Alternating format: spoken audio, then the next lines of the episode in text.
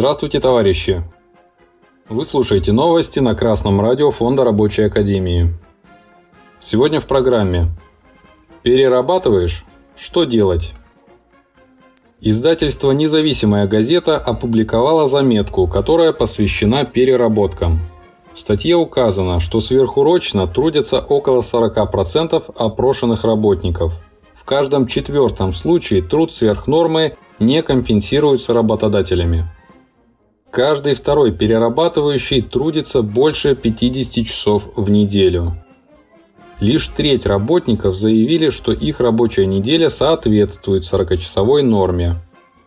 Газета главными причинами ставит непрогнозируемость поступающих в течение дня задач, заведомо невыполнимые за день требования начальства. Одновременно автор статьи в качестве причины ссылается на сложную экономическую ситуацию в стране, которая якобы стала для работодателей причиной требовать от сотрудников большего в целях повышения прибыли компании без кардинального увеличения штата.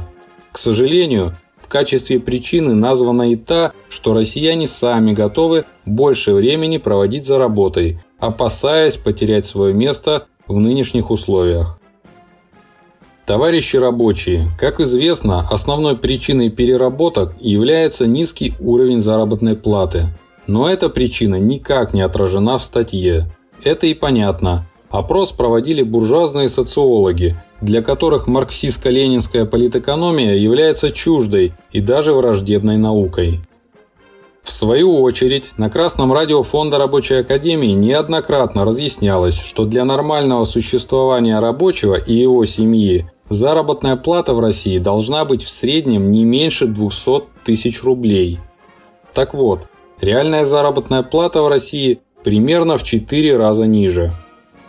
Бороться с этим позорным явлением можно только коллективно.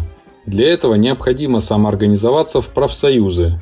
Первая цель – это не раздача новогодних подарков, а борьба за повышение заработной платы – Согласно статье 2 Трудового кодекса, одним из принципов трудового законодательства является обеспечение права каждого работника на своевременную и в полном размере выплату справедливой заработной платы, обеспечивающей достойное человека существование для него самого и его семьи. Государство гарантирует обеспечение повышения уровня реального содержания заработной платы – это предусмотрено в статье 130 Трудового кодекса, а статья 134 дополняет эти правила тем, что в коллективном договоре или дополнительном соглашении к нему можно установить порядок регулярного повышения заработной платы. При этом действующее трудовое законодательство не запрещает устанавливать в коллективном договоре такие правила, которые обеспечивают регулярное повышение заработной платы сверх уровня инфляции.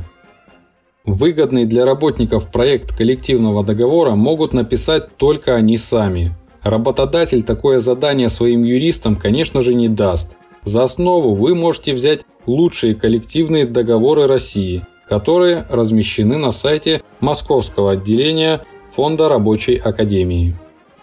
Члены Рабочей партии России помогут вам в подготовке проекта такого коллективного договора в интересах работников вашего предприятия. Передовые рабочие России объяснят вам и то, как вести переговоры с работодателем. Но самое главное правило – один за всех и все за одного. Без этого правила самый лучший проект коллективного договора останется набором листов с хорошими идеями.